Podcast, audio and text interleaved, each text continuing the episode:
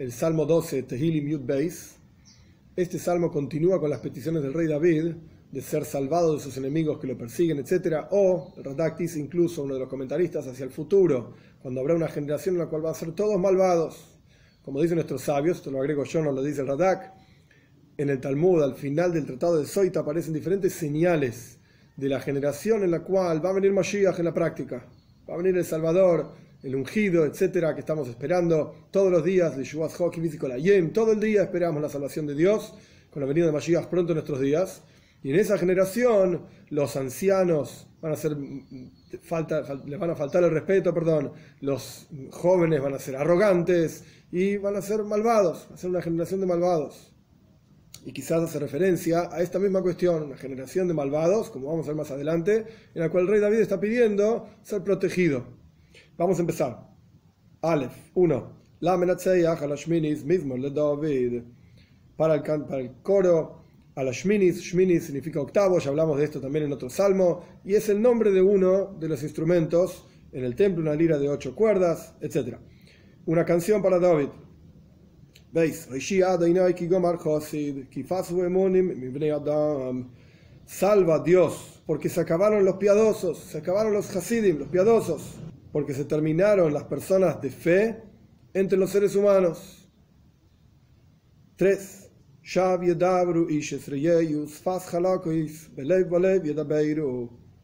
En vano habla una persona con su prójimo y habla con palabras suaves. En vano es todo esto. Porque es Beleiv, Voleiv. Aquellos que saben hebreo pueden ver que están escritas, suena igual, pero están escritas con dos letras muy diferentes, una Beis y una Vov.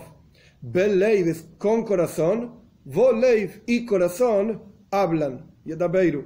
Es decir, hablan una cosa pero en el corazón tienen otra. Con un corazón hablan, por así decir, y con otro corazón en realidad están sintiendo otra cosa muy diferente. Son falsos.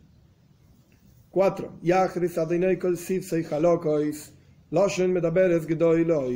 Que destruya Dios todos los labios suaves, pero mentirosos obviamente. Por eso dice, la lengua que habla grandezas.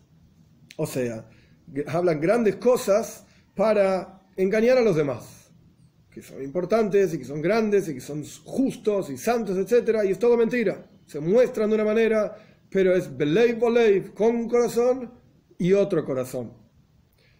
¿Y qué dicen?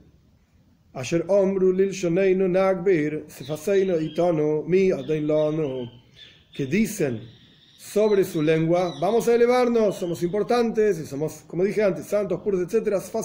nuestros labios están con nosotros. Es decir, podemos decir lo que se nos cante, lo que queramos, porque de cualquier manera, lano, ¿quién es dueño sobre nosotros? No hay Dios, ¿qué diferencia hay? Podemos decir lo que queramos, nadie sabe lo que estamos sintiendo.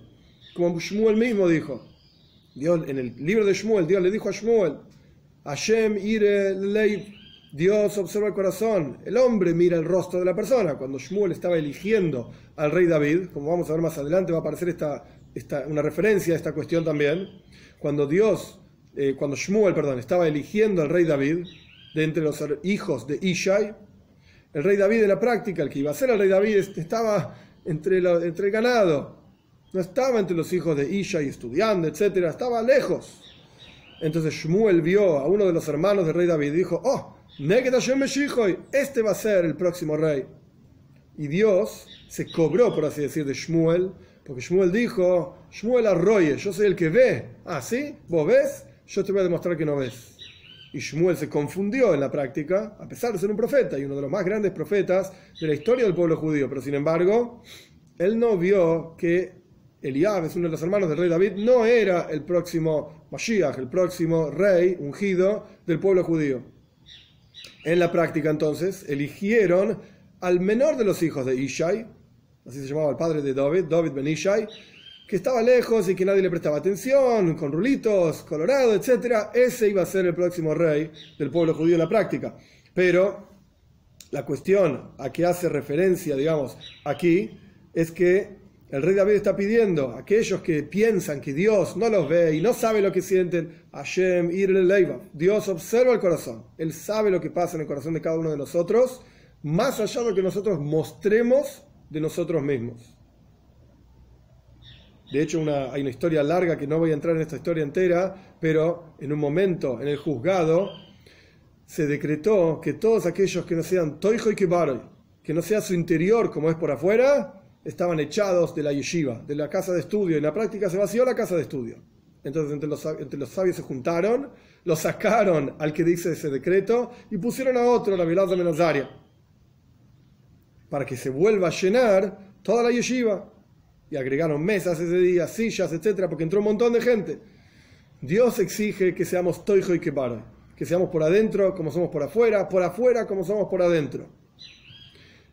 ¿Estamos en ese nivel o no estamos en ese nivel? Es otra cuestión. Pero esto es el lugar, el nivel al cual uno debería apuntar. Honestidad, sinceridad, etc. Vov 6. Mishoid anim ata okum oshis De la opresión de los pobres, continúa el rey David diciendo, del clamor de los pobres, o paupérrimos, etc. Y ahora estas palabras serían como una especie de profecía que el rey David está diciendo en nombre de Dios. Ato okum Ahora me levantaré, dirá Dios. Oshis de Yesha, y voy a poner en la salvación, y a aquellos que los malvados soplan y salen volando, los pobres por así decir, o aquellos a que los, que los malvados, aquellas redes y trampas que los malvados tienden frente a los pobres para que ellos se tropiecen. Está diciendo el rey David, para que yo me termine tropezando en las trampas de los pobres. Zain 7.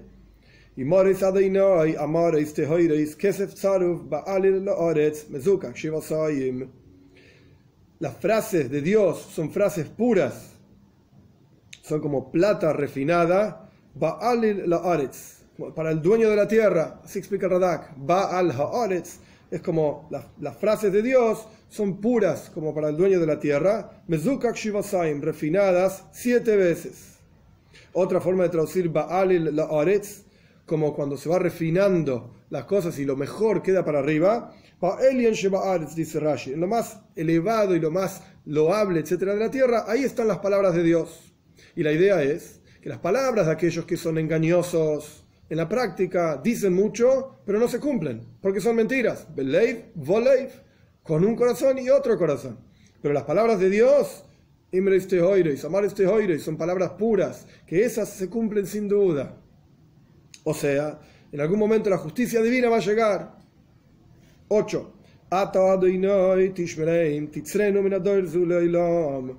Tú, Dios, cuídalos, protégelos de una generación, esta, esta mala generación, digamos, por siempre. Que le está hablando de vuelta de sus enemigos que lo persiguen, o de una generación en el futuro por venir, en donde en la práctica necesitamos cada uno de nosotros la protección divina porque es una generación muy difícil de soportar, digamos, de llevar adelante, donde la sociedad exige de uno una cosa y la toira exige de uno otra cosa, y es una lucha constante. Es como la lucha entre el Yetzer Toy y Yetzer Ara, la inclinación al bien y la inclinación al mal en el corazón de cada uno de nosotros. Entonces el rey David pide, Tishmeraim, cuida a aquellos pobres, de vuelta, que es él mismo o en la generación por venir, etc. 9. Zulus Adam. Este versículo hay varias formas de leerlo. Una forma de leerlo es la siguiente. Sabib alrededor del tzadik, del justo o del rey David. Los malvados andan, dan vueltas, por así decir, alrededor del justo. Rum significa elevación. Zul significa al revés, vergüenza, desprecio. Y Livnei Adam es para los seres humanos. estas dos palabras, Rum y Zul, que Rum, Zulus, tienen diferentes significados en este contexto. Un significado es el que trae Rashi, y esto hace referencia a la historia que yo compartí sobre Shmuel, el profeta Shmuel, y cómo él eligió, por así decir, por las palabras de Dios, por profecía, quién iba a ser el próximo rey después de Shaul Amelech, que iba a ser en la práctica David Amelech. En donde el rey David está diciendo que los malvados andan alrededor del tzadik y no les gusta nada, que Rum, cuando se eleva, Zulus, alguien que estaba totalmente despreciado por los seres humanos. El rey David era totalmente despreciado, totalmente despreciable y despreciable incluso por sus hermanos, que lo mandaban ahí a pastar con las ovejas, dejarnos a nosotros que somos gente que somos más importantes, más bellos, más altos, más lindos, etc. Entonces, los malvados no soportan que Rum, cuando se eleva, Zulus Libnei Adam, alguien que es despreciado por el resto de las personas. Esto es una explicación. Otra explicación que ofrece Radak, Saviv Reshoim alrededor del tzadik, del justo, los malvados dan vueltas, andan por ahí, por así decir, que rum y se elevan. Les va bien, porque mienten, dicen una cosa, sienten otra, etc. Y esto, el hecho de que a los malvados les va bien, esto es rum, se elevan, zulus libnei adam, y al fin y al cabo termina siendo vergonzoso para los seres humanos.